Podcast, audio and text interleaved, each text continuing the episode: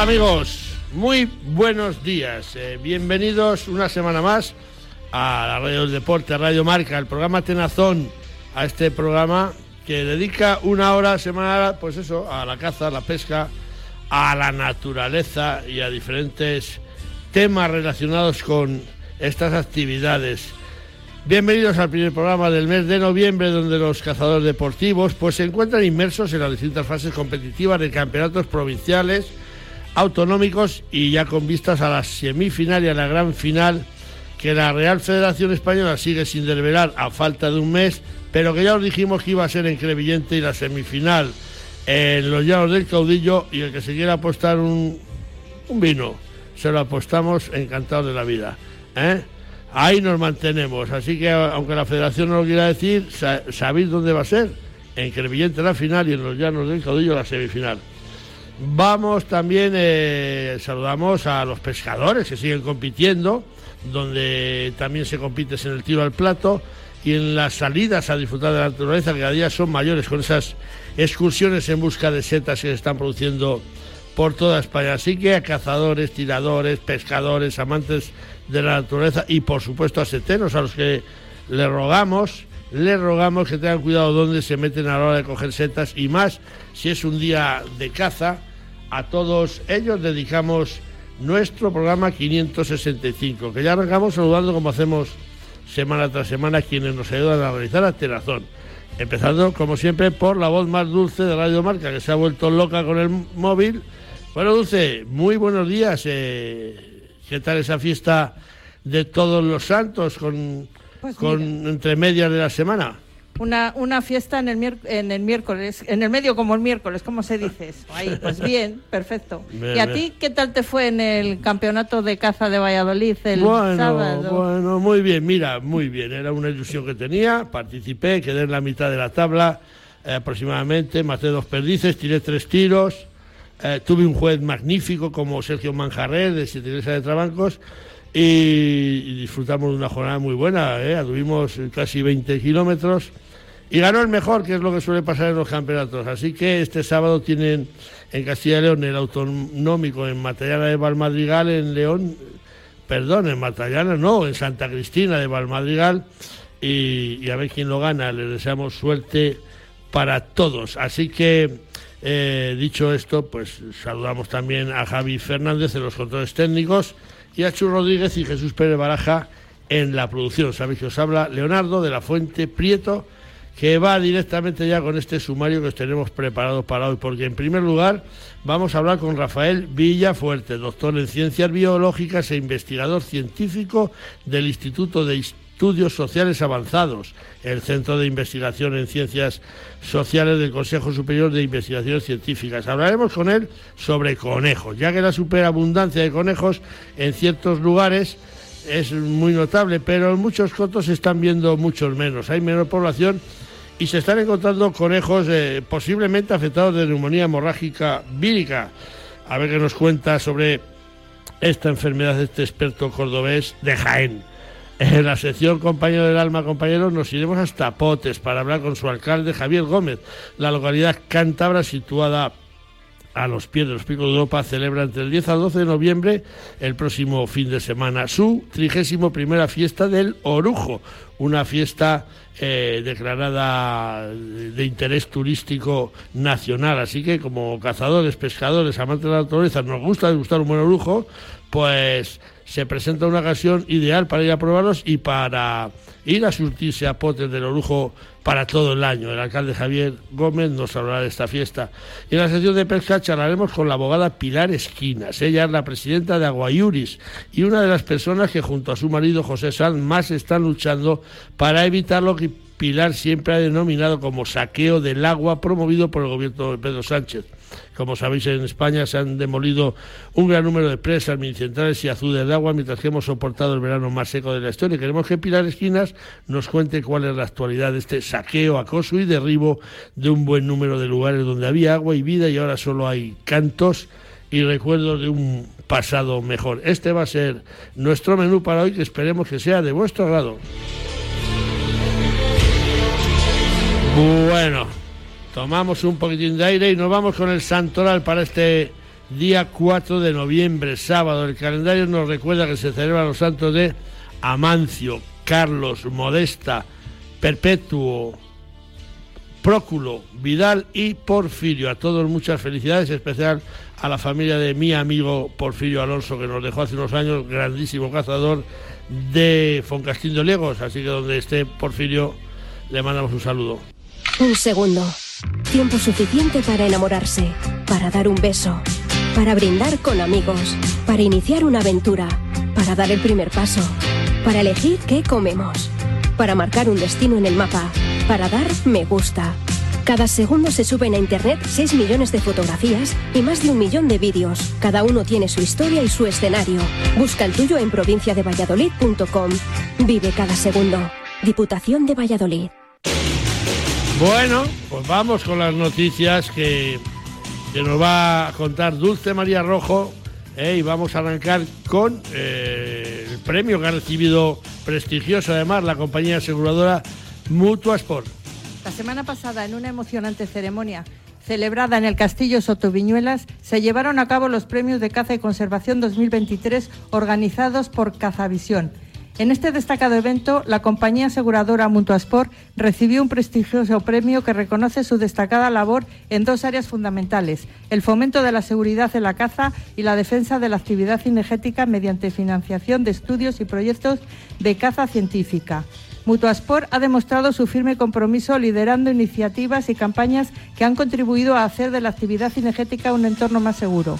Además, Mutuasport ha respaldado activamente la investigación y la caza científica en colaboración con Fundación Artemisan, financiando estudios y proyectos coturnis y zorzales que han tenido un impacto positivo en la gestión de la fauna silvestre. Enhorabuena. Enhorabuena.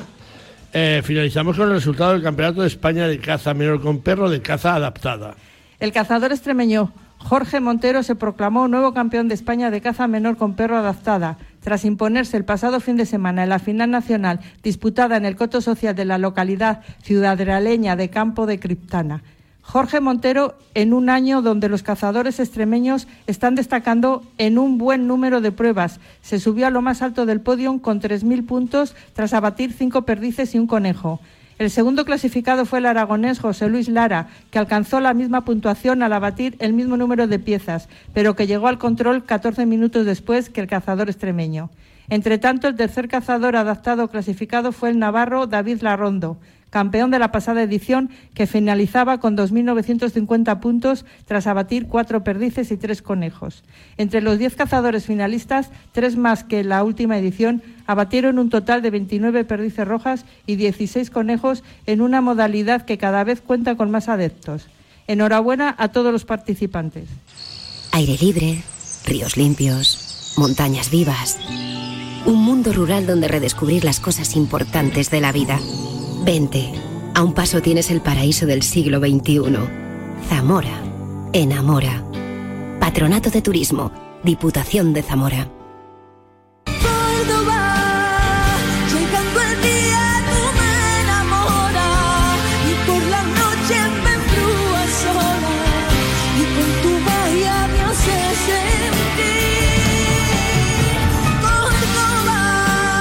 Allá que nos vamos a Córdoba con India Martínez. Bueno, con India Martínez no, eh, vamos a hablar con Rafael Villafuerte, que es doctor en ciencias biológicas e investigador científico del Instituto de Estudios Sociales Avanzados del Centro de Investigación de Ciencias Sociales del Consejo Superior de Investigaciones Científicas. No sé si he repetido algo. Su especialidad son los conejos. Y con él hablaremos en Córdoba de conejos, porque parece que parece ser que se están notando importantes bajas en las poblaciones españolas, presumiblemente por la enfermedad neumonía hemorrágico vírica. Así que si quiere alarmar a nadie, que sea Rafael Villafuerte quien nos cuente la realidad de esta enfermedad y si puede hablar de aumento de mortalidad en los conejos. Eh, Rafael Villafuerte, muy buenos días, bienvenido a Tenazón de Radio Marca. ¿Qué tal? Buenos días, Leonardo. Un placer. buenos días. Oye, que no queremos, como decimos, alarmar a nadie, pero cada vez nos llegan más noticias de que se ven eh, muchos menos conejos y que se están encontrando conejos muertos. No sabemos si por la neumonía, a lo mejor sí. ¿Cuál es la situación de la salud de los conejos actualmente? Vamos a ver. Eh, en principio, es verdad que hay muchas poblaciones que están en declive en toda la península, hay muchísimas que, que ya llevan en declive muchos años, pero no hay que alarmarse que ahora mismo es relativamente normal que aparezcan más animales muertos por la enfermedad hemorrágica. Eh, por desgracia, pues es una época en la que empiezan las lluvias, empieza el frío también en algunos sitios, el viento y todas estas cosas hacen que muchos de los animales que tienen unas condiciones un poco bajas, digamos, de inmunidad, pues la enfermedad les afecte un poquito más. Pero sobre todo el hecho de que haya mucha más gente también en el campo, eh, digamos, muchos cazadores, los cazadores se fijan muchísimo en estas cosas y aparecen muchos más animales muertos de lo, habitual. Digamos que no hay que alarmarse mucho. Es verdad que este año, por las condiciones que ha habido de sequía, eh, las condiciones climáticas que hemos tenido tan adversas, pues eh, es posible que la enfermedad afecte algo más, pero no muchísimo más de lo que desgraciadamente hemos tenido en otros años previos. Yo creo, Rafael, que la enfermedad, creo, ¿eh? así de memoria, que, la empezamos a conocer en 1988. Eh, no podemos hablar de repunte según nos estás contando, pero sí que es cierto, el otro día estuvimos en el Campeonato Provincial de Caza de Valladolid y un montón de compañeros de cotos vallisoletanos que no hay conejos, que no hay conejos, que no hay conejos, que se mueren los conejos. Sí, sí, es, totalmente cierto. A ver, sí, efectivamente, la enfermedad la conocemos desde el año 88, eh, ya, ya lleva muchísimo tiempo entre las poblaciones de conejos. Es algo parecido a lo que ya conocemos, por desgracia, con el COVID en, humanos, ¿no? Es una enfermedad vírica que, como pasó con la misomatosis, se va a quedar endémica en las poblaciones de conejos con toda seguridad. Ha habido varias variantes de enfermedad hemorrágica, igual que con el COVID, pues sabes que los virus pues se, se defienden también a su manera, ¿no? Entonces buscan, buscan perpetuarse eh, y ha habido una nueva variante, pues hace pues, aproximadamente 10 años, que fue muchísimo más grave que, que la inicial. Eh, pero de todo ello, los conejos más o menos se han ido recuperando, digamos, entre muchas comillas, ¿no? Yo te puedo decir, de las poblaciones que estamos estudiando, eh, ya pues, desde hace 30 años algunas poblaciones las llevamos haciendo un seguimiento bastante continuo y el 70% de las poblaciones, que ya son muchas, están en declive, o sea que efectivamente le ha afectado bastante la, enfermedad hemorrágica. Pero, pero, es verdad que hay muchas poblaciones, mm, en zonas agrícolas sobre todo, que no tienen ese, ese problema. En áreas naturales, como tú estas que me estás comentando de Valladolid, muchas de ellas entiendo que son zonas que, habrá alguna parte agrícola, pero sobre todo en áreas eh, medianamente de, matorral o así un poco de, vegetación más natural, es donde los conejos están teniendo más problemas y en general se detectan más problemas con la enfermedad hemorrágica. Hace, hace un par de años, Rafael, eh, se hablaba que ha salido un nuevo virus que han detectado en Australia y que lo van a traer a España. Esto se hablaba en los mentideros. esto no es. Esto no, llega a traer, un virus y, lo suelto por aquí, ¿no? No, no, no. Los, virus australianos esa, es más bien al revés. Cuando aquí se detecta un virus que afecta más a las poblaciones silvestres es cuando se plantean en Australia llevárselo allá. Al revés, por ahora no ha ocurrido. Las variantes que hemos tenido aquí en la, en la península y en toda Europa, porque igual que pasó con la myxomatosis, los virus corren eh, con cierta velocidad por todo el continente, no han sido introducidos y mucho menos desde Australia, ¿no? Son variantes relativamente normales. Sí que es verdad que la enfermedad misma, de la enfermedad hemorrágica en sí misma, igual que pasó con la myxomatosis, no aparece de la nada, ¿no? Aparecieron pues todavía no está claro dónde viene la enfermedad, el, el calicivirus que provoca la enfermedad hemorrágica, como tú has dicho, apareció en el año 88, 89 en la península y no está claro de dónde vino. Obviamente no vino del conejo, sino que seguramente tal vez en, explotaciones cunícolas o tal vez incluso en laboratorio, como pasa con otros muchos virus, es donde realmente apareciera. ¿no? Mm, pero ya este virus se, se mantiene en poblaciones silvestres de manera estable y no hay variantes que vengan de, de otros continentes. Recordamos que hablamos con, con Rafael Villafuerte, doctor en ciencias biológicas e investigador, y hablamos de conejos y de esa enfermedad que nos, bueno, que queremos saber un poquito más de ella. ¿Cómo afecta la neumonía hemorrágica vírica a un conejo? ¿Se le aprecian síntomas a primera vista? Eh, en su día, en su día nos dijeron Rafael que muchos conejos morían eh, con dar solamente una carrera. Sí, eh, bueno, a ver, en su día la enfermedad hemorrágica, los primeros síntomas de, que se vieron era más una eh, neumonía, una enfermedad que afectaba a los pulmones y de hecho se le, se le llamaba neumonía hemorrágica. seguramente hay gente todavía que le sigue llamando así, aunque no es correcto la manera de llamarlo, porque Entonces era una neumonía porque lo que ocurría era que en realidad los virus explotaban las células de sanguíneas de, los conejos y esas células ya, al no tener pared celular, eran capaces de atravesar los alveolos.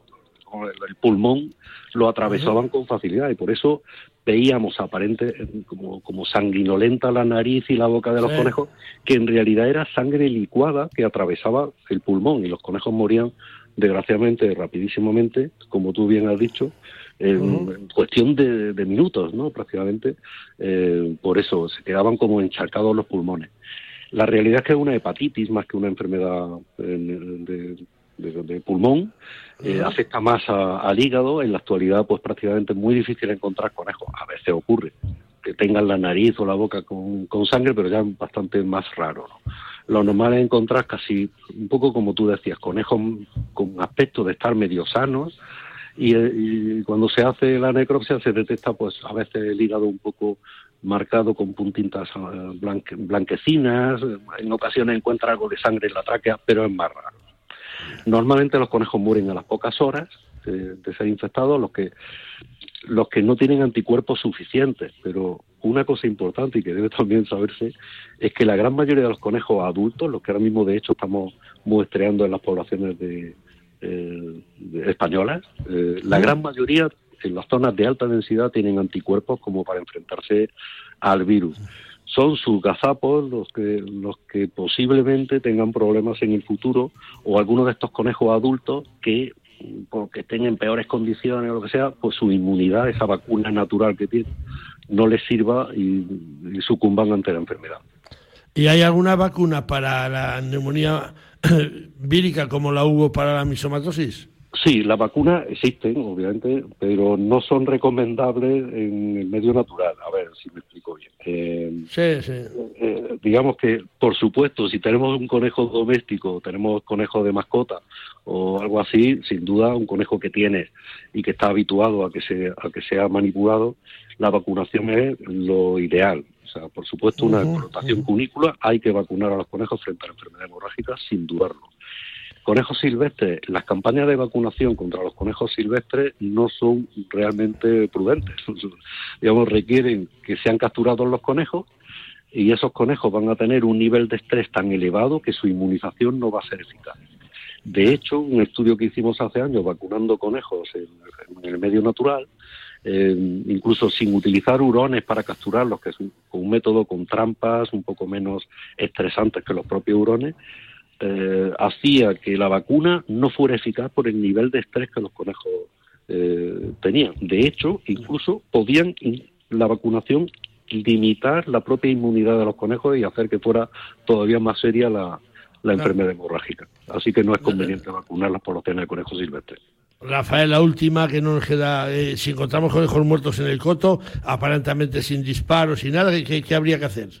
Bueno, a ver, yo no soy de la opinión. Antiguamente se decía de recoger los, animales y retirarlos del campo. Hay mucha gente que ah. opina que ese es el mejor método. Yo creo que, de hecho, sabemos que algunos de los conejos, eh, eh, sobre todo los gazapos, si eh, tienen inmunidad materna y detectan o encuentran con, se encuentran con el virus, es más que probable que se vacunen de alguna manera, de manera natural. O sea, el virus les puede vacunar. De tal manera que retirar conejos yo no lo haría. Yo creo que puede ser una, actividad poco recomendable. Normalmente es mejor dejar que surja su, su curso la naturaleza y los conejos muertos incluso pueden servir para inmunizar a los conejos a los gazapos. Bueno, pues eh, Rafael nos has aclarado bastante el tema. Eh, pues eso, como el COVID, viviremos con conejos con, la neumonía, que sea cada vez la gente menos. Y ya está, ya hablaremos contigo más adelante si seguimos encontrando conejos, que es verdad que ahora al haber más cazadores en el campo, pues vemos más. No es como cuando salen cuatro a dar un paseo, ahora salimos muchos y igual es, es esa la causa también, que muchos ojos ven muchos conejos. En todo caso, y perdóname que, es cierto todo esto que dices, pero piensa también que todos los momentos que sean de estrés para los conejos, por ejemplo, la propia actividad cinegética, la reproducción, el frío, las, temperaturas, todos esos momentos inducen, inducen, efectivamente, va a afectar a que su inmunidad sea menor, su, su sistema inmunológico esté menos activo y por lo tanto la propia enfermedad hemorrágica el virus que incluso que pueda tener en, el medio natural les afecte más a pesar de que tengan anticuerpos para, para sobrevivir. Es decir, que, es normal que encontremos conejos en situaciones de estrés, con, conejos con enfermedad hemorrágica. Pues eh, dicho queda, Rafael Villafuerte, muchísimas gracias, eh, muy buenos días y hasta pronto. Un saludo.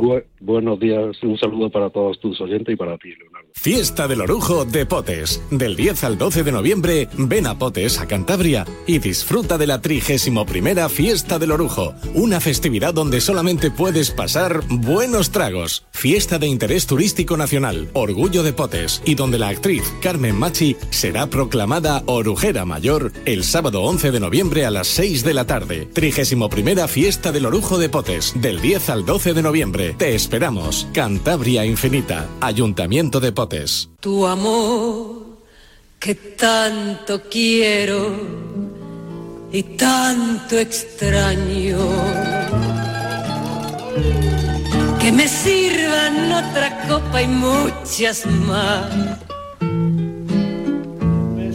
Que me sirvan de una vez a todo el año Qué canciones más bonitas nos cantaba María Dolores Prada. No vamos a potes, vamos a hablar de esas copitas que nos sirvan y que nos, que nos cuenten, que nos cuenten qué va a haber en Potes el próximo fin de semana. Y vamos a hablar con Javier Gómez, que es el alcalde de Potes, del municipio situado a los pies de los Picos de Europa, que ya tiene perfilado el programa de la fiesta del Orujo, que se va a celebrar en su trigésimo primera edición ¿eh? el próximo fin de semana, fiesta de interés turístico nacional, a la que acuden miles de personas a degustar esos orujos que posiblemente, si no son los mejores de España, que yo creo que sí, sí que están entre los más demandados y los mejores de todo el territorio nacional. Javier Gómez, muy buenos días, bienvenido un año más a Tenazón de Radio Marca. Hola, hola, buenas tardes, buenas tardes. Oye, estamos a una semanita eh, para que Potes vuelva a ser el punto de encuentro, en este caso para los amantes, que somos muchos de orujos buenos. ¿Cómo se presenta la fiesta? Pues, eh, pues como tú dices, pues es eh, la fiesta de, de Potter, de Líbana, y la fiesta donde queremos poner en valor pues, nuestro más preciado producto, ¿no? que es el, orujo de Líbana destilado con alquitara eh, potes presumís, como nos dice, de esos lujos excepcionales. ¿Cuántos productores de lujo tenéis en potes y alrededores? Porque hay unos cuantos, ¿eh? Pues sí, la fiesta consiste en, una degustación de todas las empresas brujeras que, quieren participar, que son siete, ocho, más luego existen más productores pues, que no participan en la fiesta, pero, pero vamos que en los últimos años lo que hemos derivado es un crecimiento de los productores de, las hectáreas de viñedos y de la producción de, vinos y de orujos. Eh, la fiesta mm, declarada de interés turístico nacional lleva más de 30 años, es, por algo. Es la fiesta más celebrada en Potes y la comarca, tenéis más festejos muy importantes, pero esta yo creo que hace raya, ¿no? Pues sí, nosotros tenemos nuestra fiesta patronal, la fiesta de la Santísima Cruz, la exaltación de la de la Cruz, que es el 14 de septiembre, que este año pues tiene más relevancia porque este año fue el Diego, donde celebramos pues eh, pues eh, eh, que nuestro Lindum Crucis es lugar santo de peregrinación, como el monasterio Santo Toribio, pero la fiesta del Orujo, que nació hace unos 40 años, porque tuvo una prohibición de 10 años porque no se podía destilar en artilugios móviles, pues al final fue nació por una reivindicación de, una, de una tradición que se iba a perder, a perder y que luego pues eh, poco a poco pues eh, en lugar de perderse la tradición de destilar con la guitarra y, perder pues eh, ese legado que tenemos de nuestros ancestros pues se ha convertido en, una fiesta de interés turístico nacional muy por encima de nuestra fiesta patronal que es la fiesta de la cruz y, y encima pues una visita de miles de, personas todos los, segundos fines de semana de noviembre.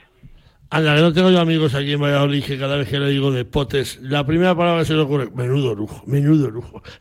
Mucha gente piensa, Javier, que no hay que no hay en Cantabria viñedos y sin embargo tenéis muy buenos vinos y el orujo ya te digo yo que es para flipar. ¿De, de dónde os surtís para vuestros orujos? ¿Qué zona de Cantabria es donde, donde se coge la uva y eso? de Líbano, Líbano, la comarca del Líbano siempre tuvo viñedos y lo que pasa es que bueno no, no fue ajena a una enfermedad que fue la filosera a, la mitad del siglo XX donde se perdieron muchísimos viñedos luego tuvimos pues eh, ese fenómeno que, que afectó a, a, a, muchísimos pueblos que fue la, la inmigración con lo que se perdió muchísima mano de obra y, y gente que atendiera las viñas pero afortunadamente como te digo los últimos 30 40 años y más con la contribución de esta fiesta que ha, puesto en valor otra vez nuestros ojos y nuestros vinos, pues eh, todos los años crecen las hectáreas de, viñedos en producción y, y así como el orojo siempre fue famoso por, su calidad, eh, el vino no tenía ese nombre y sin embargo pues últimamente estamos consiguiendo premios nacionales e internacionales que vienen a refrendar el buen trabajo que se está haciendo por los productores. Yo bebo alguno de pico caballazos y ya te digo yo que es riquísimo. Pues de Jaime, de Jaime muy buen vino. Recordamos que hablamos con Javier Gómez, el alcalde de la localidad cantabra de Potes, eh, que está preparando esa trigésimo primera fiesta del lujo y además recientemente me he enterado que te han nombrado presidente de la mancomunidad de Liebra. ¿Te, va a tocar eh, echar un poquito más, esforzar un poquito más para esta fiesta? Bueno, eh, al final yo soy alcalde de Potes gracias a, hace mucho. mis vecinos hace muchos años y, bueno y eh, Potes y la comarca del Líbano pues van de la mano Potes es la capital de, la comarca que tiene siete municipios y luego pues eh, hay muchos servicios que se eh, mancomunan para ahorrar costes y bueno, ahora circunstancialmente soy presidente de la mancomunidad, pero al final, como te digo, eh, Potter no tendría sentido sin Líbano y ni Líbano sin Potter, ¿no? tenemos que ir de la mano porque no solamente es lo que procede, sino que es lo inteligente. Claro, claro que sí, efectivamente. Eh, y Javier, toda la fiesta que se precia cuenta con esos apoyos institucionales y con un pregonero o padrino de postín. La fiesta del Orijo también, también lo tiene.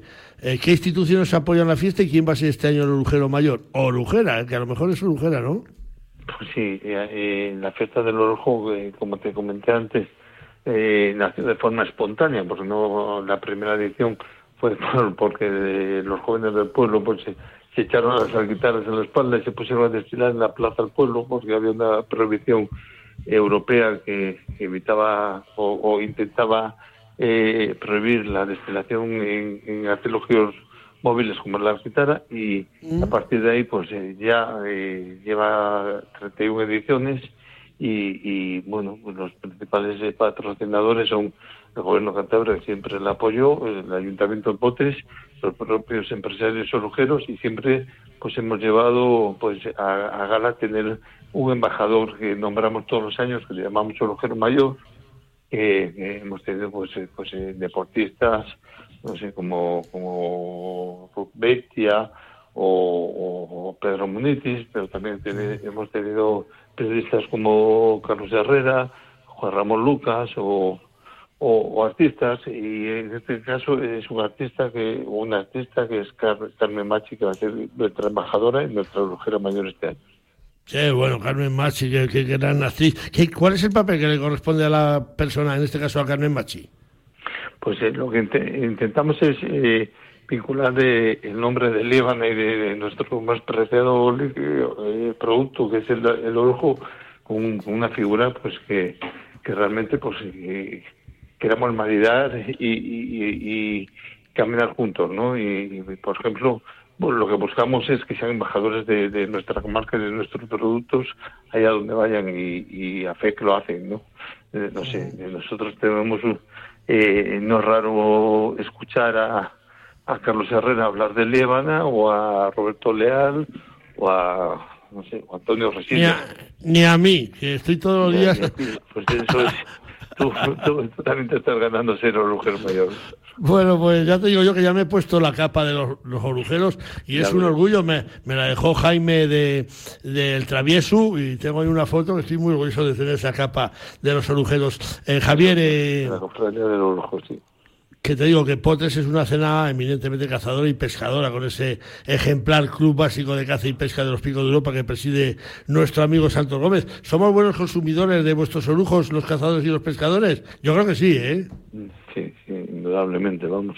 Los cazadores y pescadores son lo que son, eh, son amantes de la naturaleza y, de lo que la naturaleza genera, ¿no? Entonces aquí en que somos una población de 5.500 vecinos aproximadamente, pues la Sociedad de Caza y Pesca Piso de Europa, que son los organizadores de las jornadas de caza y pesca que tú conoces, pues se superan los 500, los 500 socios. O sea, es un, sector importantísimo y indudablemente, pues claro que sí, son eh, admiradores y, y, consumidores de los productos de, la comarca y entre ellos el orujo y el vino. Ojo, ya estamos casi acabando, Javier. Eh, yo he visto por Valladolid anuncios para ir a Potes eh, a disfrutar del evento. aparte de Cantabria, también tenéis visitas de más comunidades, claro.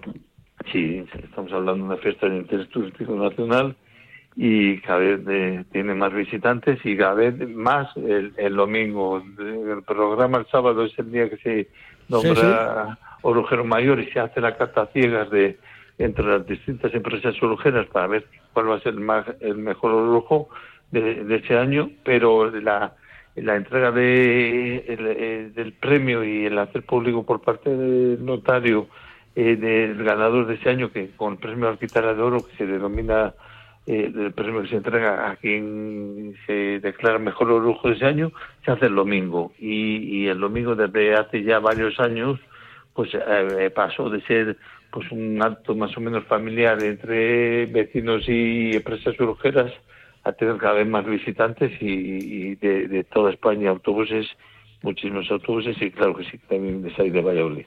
Eh, Javier, habrá que quedarse a dormir, el que vaya al fin de semana tendrá que dormir allí porque es lo recomendable, no una fiesta como esta.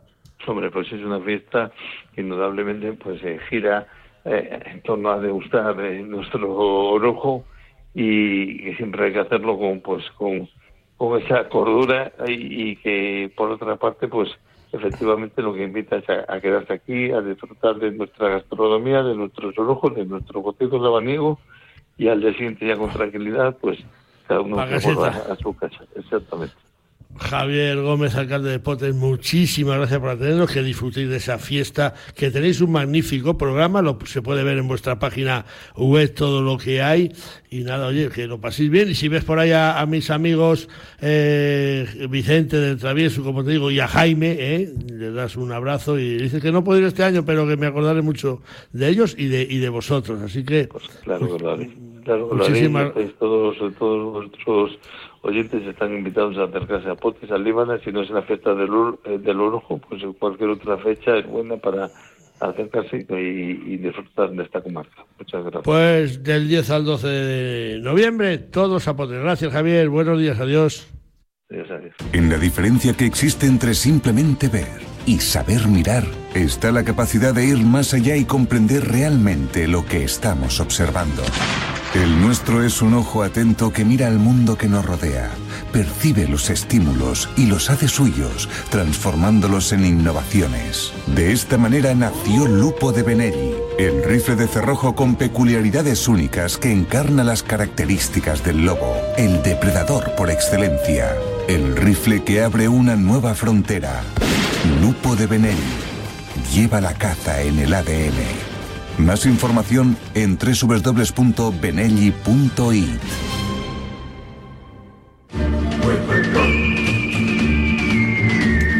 Bueno, que suena la sintonía de Santiago Ballesteros, de su sección legal, pleitos, tengas y los ganes, donde no nos falla nunca. Santiago lo tenemos ahí al pie del cañón y como él suele decir, como un brazo de mar. Santiago Ballesteros, muy buenos días.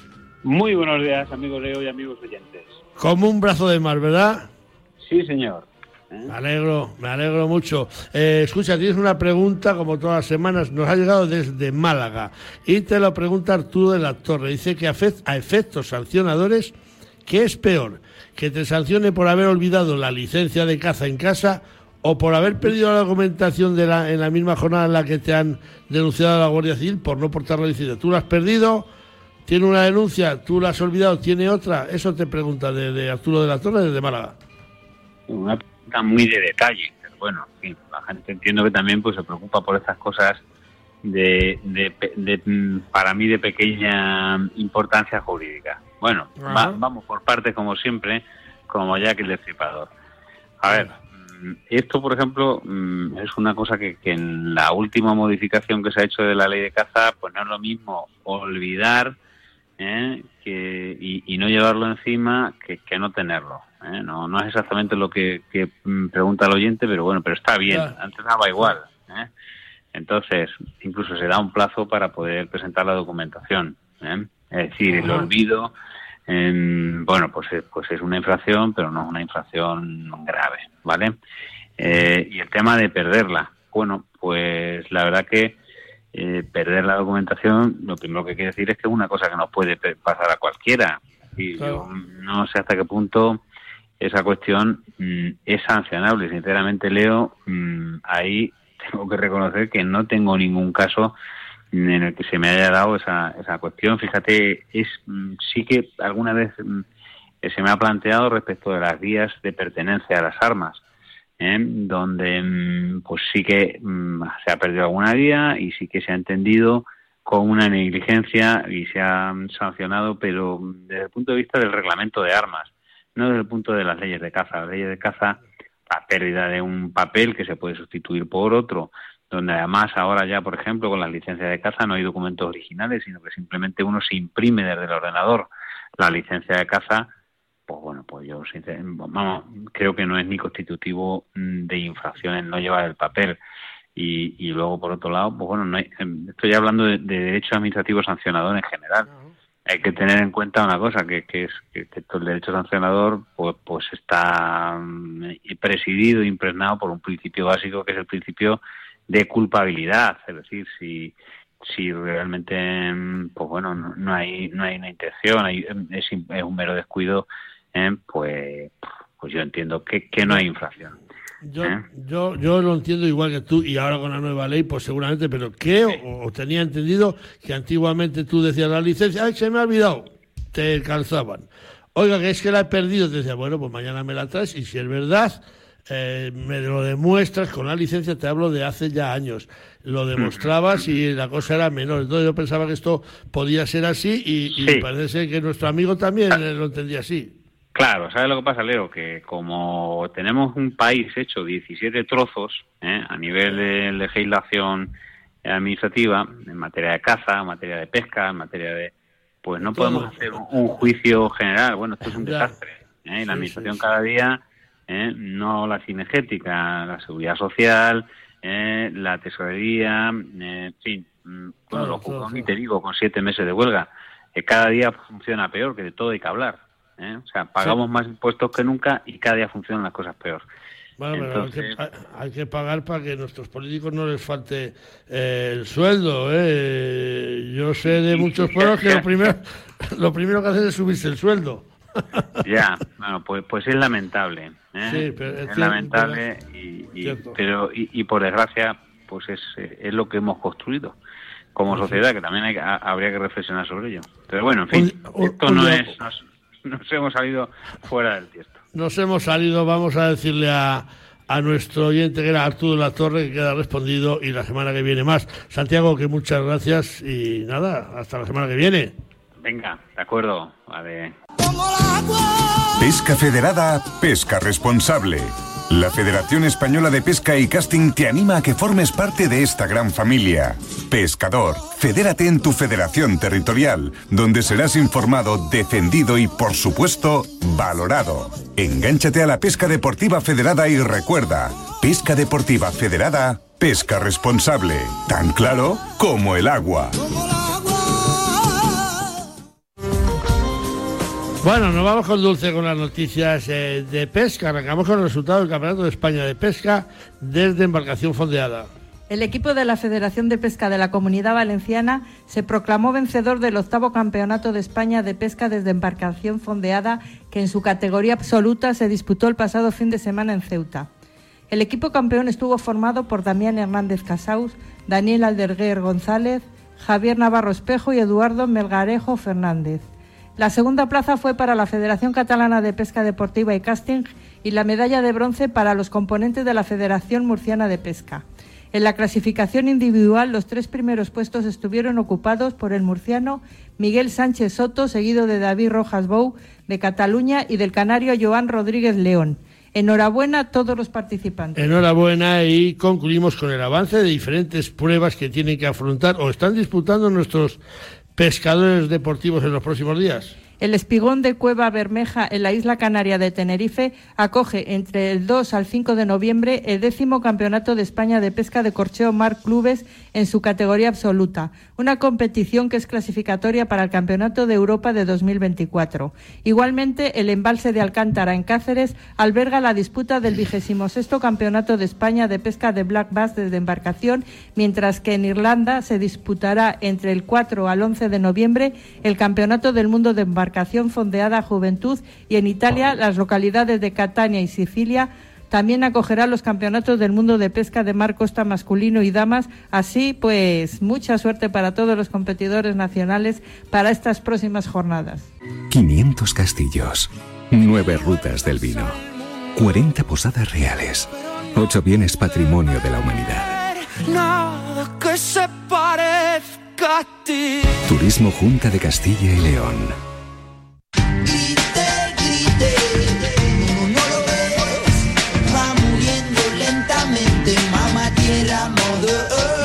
Vamos, vamos a hablar con Pilar Esquinas, que es la presidenta de Aquayuris, Organización de Usuarios y Consumidores del Agua. Es abogada y lleva 24 años en la lucha por defender un uso justo para las aguas continentales españolas. Pilar Esquinas la hemos visto este verano junto a su esposo José Sanz recorriendo todas aquellas presas medicentales, pantanos, azudes y lugares que sistemáticamente se han ido vaciando en España y en plena época de sequía, porque así lo ha querido el gobierno de Pedro I el Bello. En fin, que nos cuente Pilar Esquinas cuál es la última hora de este empecinamiento y si queda mucho aún por defender. Pilar Esquinas, muy buenos días, bienvenida a Tenazón de Radio Marca.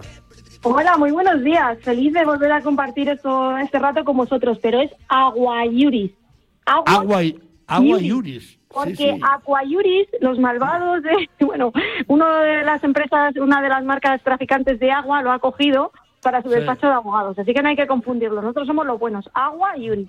Yo he dicho agua y Uris, que significa agua y justicia, más o menos, Justicia en latín.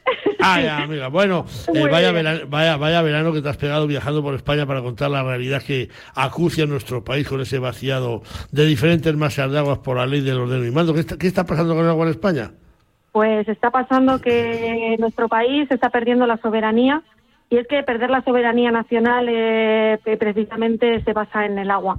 Cuando una multinacional eh, se quede con el control de la cantidad, la calidad y sobre todo, eh, bueno, pues toda esa, posibilidad de, de, llegar y poder acceder libremente al agua como la hemos tenido desde hace, bueno, pues siglos, pues resulta que ahora eso va, se va a romper porque como estamos un país totalmente en quiebra y totalmente arruinado, pues eh, los fondos de inversión lo van a lo van a conseguir precisamente pues haciéndose cargo de, de, bueno pues de, llegar y con esa deuda pues con el con el agua ya. Eh, ¿Cuánto queda por vaciar, Pilar? Yo creo que eran doscientas y pico masas de agua las que se iban a vaciar o hacer desaparecer España. Yo no sé cuántas quedan en pie de las que estaban previstas. Eh, la lucha no ha terminado, ni mucho menos, ¿no?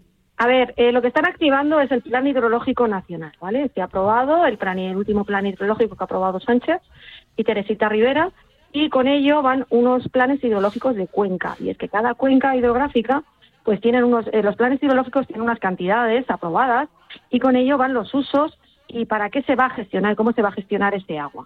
Entonces, eh, como los datos que ya vienen de arrastre del 1 y del 2, o sea, de los dos primeros planes hidrológicos, porque se los inventaron, porque en este país somos así, es como pasó con la cuota láctea o ha pasado con otras, bueno, pues otras normas que estamos viendo, como tenemos a expertos, expertas y expertes que llegan y se inventan las cosas, pues aquí en el plan hidrológico lo que han dicho sus mentes fanáticas es, yo voy a llegar y voy a hacer un gran reseteo, voy a partir de cero, voy a vaciar todas las presas y como lo que, lo que han hecho han sido vaciar pantanos para llegar y sobre todo generarte una idea de sequía, para que la intención también es que el ciudadano coja temor, que el agricultor yo le pueda denunciar y sobre todo pueda decidir qué instalaciones y qué no son las que son necesarias.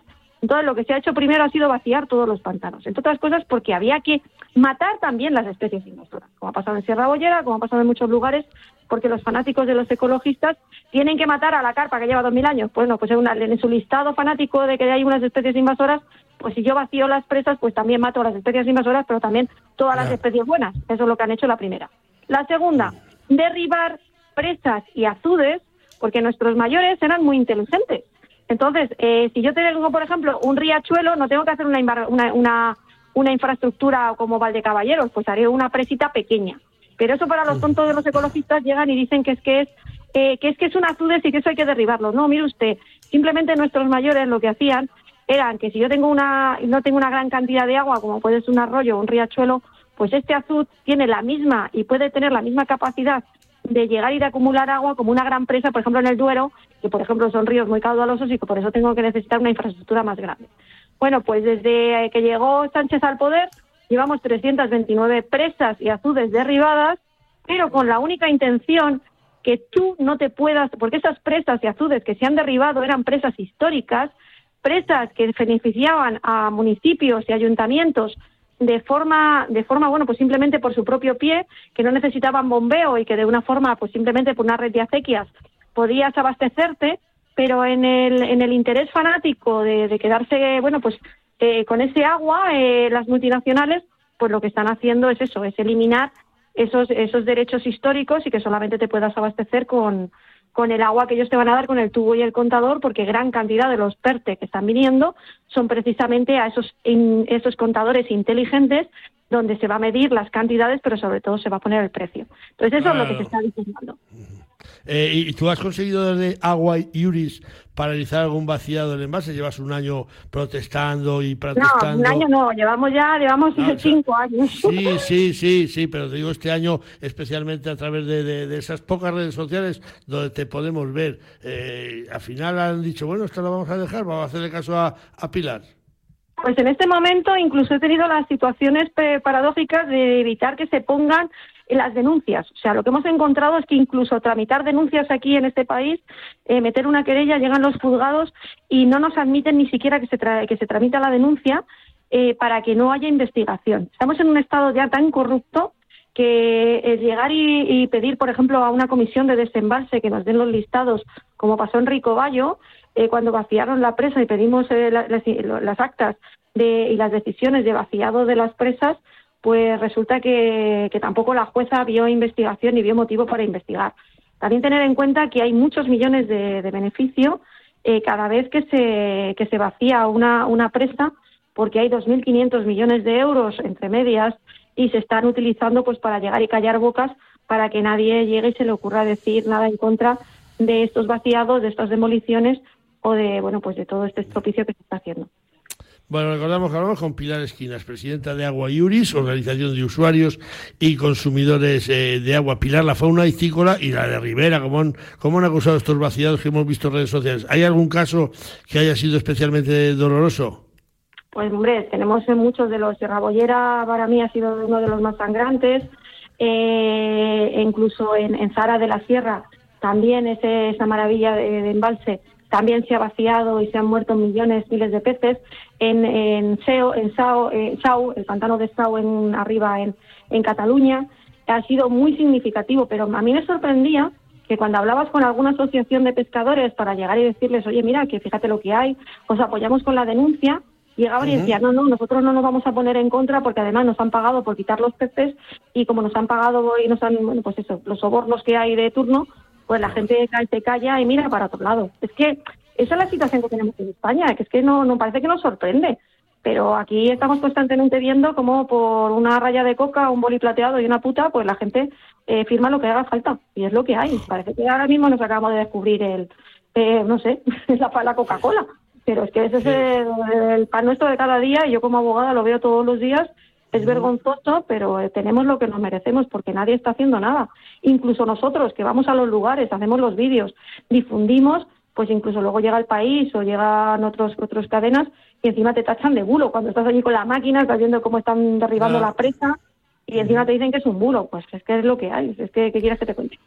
Bueno, Pilar, ya acabamos. Cuando te entrevistamos en mayo tenías todos los accesos a tus redes sociales bloqueados. ¿Cómo está el tema ahora? ¿Dónde se te puede seguir vuestra labor?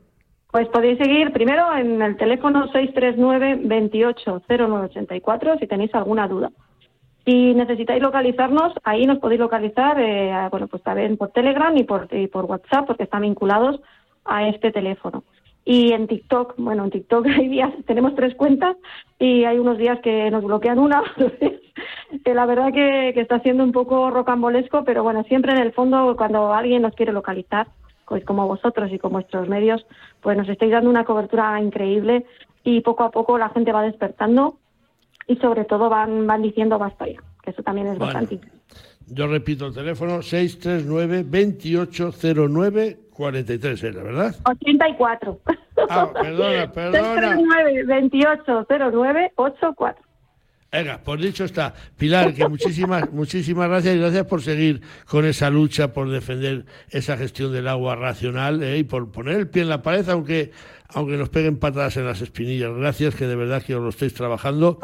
Solamente sigo tus huellas, porque sois geniales, sois muy grandes y la verdad que la labor que llevas haciendo vosotros y mucha gente como, bueno, pues de, de que estar a tu alrededor, que si no fuera por, por también por la cobertura y por el trabajo constante que, que lleváis haciendo desde hace mucho tiempo, pues bueno, pues la gente más joven que venimos detrás no, no estaríamos al nivel. Así que el honor también es vuestro. Venga, gracias por todo. Adiós. Un fuerte abrazo. Adiós. adiós. Si quieres saber lo que es bueno, prueba los productos distinguidos con el sello Alimentos de Palencia. Porque hablar de Palencia con P es añadir calidad a las materias primas, a su elaboración, a su variada gastronomía y a su potencial turístico. Desde la Diputación apoyamos a nuestros productores hosteleros y comercios para conseguir esa C de calidad. Entra en la web alimentosdepalencia.com y accede a nuestra tienda online o acércate y disfruta de la compra en los comercios adheridos a la marca. Diputación de Palencia, porque tú sabes lo que es bueno. Consume alimentos de Palencia, con P. Bueno, pues nos vamos con la palabra de perro, porque dice mi perro que pocas veces habrá estado tan bien empleado el dicho español que aseguraba que con la pólvora del rey que bien se tira, o disparar con la pólvora del rey, que tanto monta, monta tanto, y que es un dicho que procede de los tercios españoles, cuando en la unidad de élite del imperio español cada soldado debía de pagar la pólvora de su bolsillo, o que en ocasiones, como en casos de asedios, se podía obtener pólvora de almacenes o polvorines de artillería procedentes de las arcas reales, que era la conocida como la pólvora del rey, y cuando se disparaba más alegremente. Mi perro dice que viene esto a cuento porque la queja de los ayuntamientos españoles es unánime y no les salen las cuentas. Tras la aprobación de la Ley de Bienestar Animal, que supone un gasto importantísimo para las arcas municipales, que han denunciado que le faltan medios para gestionar colonias felinas, servicios de urgencia de 24 horas, instalaciones y personal veterinario, algo que se había advertido antes de la aprobación de esta ley que nos han metido con calzador el gobierno de Pedro Sánchez a propuesta del Ministerio de la todavía ministra en funciones y a punto de ser defenestrada Ione Belarra, que propuso en su día, teniendo como instigador y fustigador de la trama a Sergio García Torres, el 80.000 a dedo, que ya ha pedido más dinero público para que la ley no quede en papel mojado. Dice mi perro que son muchos los ayuntamientos que se las ven y se las desean para tratar de cumplir esta ley que no se le ocurre ni el caso la manteca. El pasado sábado en Salamanca, en dos grandes superficies, había mujeres pidiendo dinero para comprar comida para perros y gatos. Mujeres mendigando a los clientes que acudían a estos centros comerciales unas limosnas porque los animalitos tienen que comer y la ley animal impide el sacrificio de animales, excepto por motivos de salud en esa política de sacrificio cero. Y claro, las protectoras y refugios que están sobresaturados no les debe de estar llegando todo este dinero que le habían prometido Ione Belarra y Sergio García Torres y envían a sus acólitas a pedir limosna mientras que el ínclito director de los derechos de los animales siguen trincando del erario público. Mi perro dice que le parece vergonzoso que no haya una atención primaria para las personas, asistencias sanitarias debidas e incluso ayudas para la manutención a quien la necesite. Y traten de imponer por ley que haya que mantener esas colonias de gatos, mientras que otras muchas personas atemorizadas, por si de verdad les da estos esgarramantas por aplicar la ley, no hacen nada más que abandonar cada día más animales que la propia ley dice que no se pueden mantener en casa con la pólvora del rey, que bien se tira. Lástima que a quienes propusieron la ley y la aprobaron no se lo quiten del sueldo, que les ha caído del cielo por ser lo que están demostrando ser, unos mamporreros del amo que les da de comer y les llena las manos. Ha dicho mi padre. ¿Sabes lo que es la caza? Pues la caza, además, es protección de cultivos y ganado, es seguridad en las carreteras, es equilibrio entre especies, es una oportunidad para el medio rural, es parte de nuestra esencia. Pensemos sin clichés ni tabús sobre la caza, una actividad necesaria y sostenible. Junta de Castilla y León. Bueno, pues vamos con la especie semanal. Esta semana es la garceta común.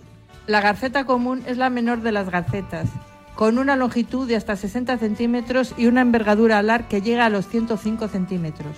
Su plumaje es blanco y delicado, con plumas ornamentales en la cabeza que alcanzan los 20 centímetros y en el dorso hasta 24 centímetros, más cortas en las hembras. Sus patas son negras con dedos amarillos y su pico es negro, recto y agudo. Sus alas en vuelo, normalmente recto, son anchas y redondeadas. La gaceta común es un ave sociable y poco asustadiza, a la que podemos ver caminando por aguas someras. Aguas pantanosas, lagos, lagunas y arrozales son sus hábitats favoritos. También gustan de recorrer los prados húmedos en busca de alimento. La península ibérica es su cuartel de invierno, como el resto de la Europa mediterránea, y aquí también se reproducen, sobre todo en el delta del Ebro, Albufera valenciana, Doñana y Extremadura.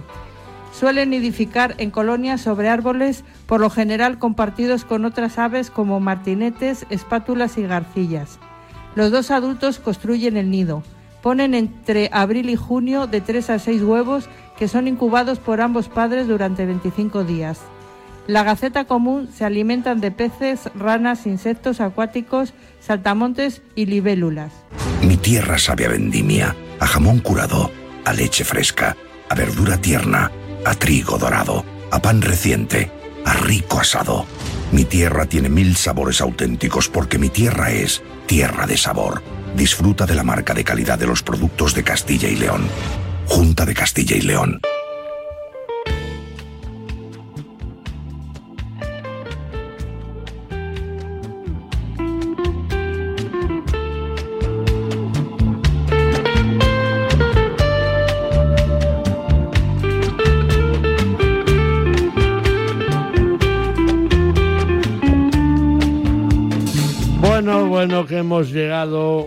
Al final del programa, dicho semanal con esta música de Carlos Santana. Y hoy hemos llegado con tiempo. Dulce está intentando bailar. ¿eh? Qué bonita esta música, ¿eh? Estoy bailando sentada. Está bailando. Vamos a escuchar un poquito más, que hoy andamos bien.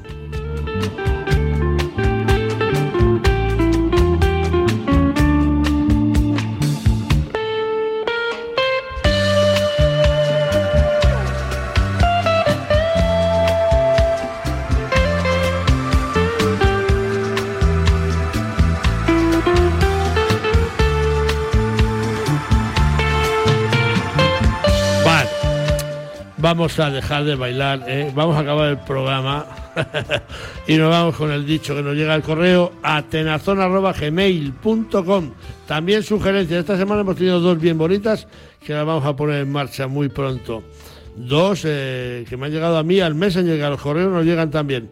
Eh, vamos a ver, el dicho semanal nos ha enviado Begoña San José desde Telde, en Gran Canaria, y dice así, los grandes amigos no se pierden por pequeñeces, así que si perdiste alguno por causa sin sentido, ni era grande ni era amigo.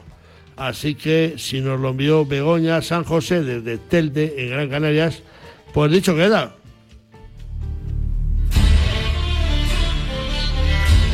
¿Te ha gustado, te ha gustado dicho, Dulce? Pues sí, me gustan todos. No te oímos nada. ¿Pero por qué estoy hablando? Porque hablas del lado, te pones por donde no es. ¿eh? Vale, por lo repito, sí me gusta. sí, Ah. Normalmente me gustan todos. Los oyentes te agradecerán que, que te oigan así de bien. que hemos llegado al final, amigos, así que solo nos queda dar las gracias a quienes nos ayudan a realizar el programa. A Javi Fernández en los controles técnicos, siempre magnífico. A Chu Rodríguez y Jesús Pérez Baraja en la producción. Y llegados a este punto, adiós con el corazón. Decimos desde Atenazón, Dulce Rojo y Leo juntos. Dulce Día, adiós. Adiós, hasta la semana que viene. Adiós, eh. Mira, yo estuve ayer cinco minutos diciéndole adiós a mi vecina hasta que me di cuenta que estaba limpiando los cristales. hasta la semana que viene, amigos. Adiós. Adiós.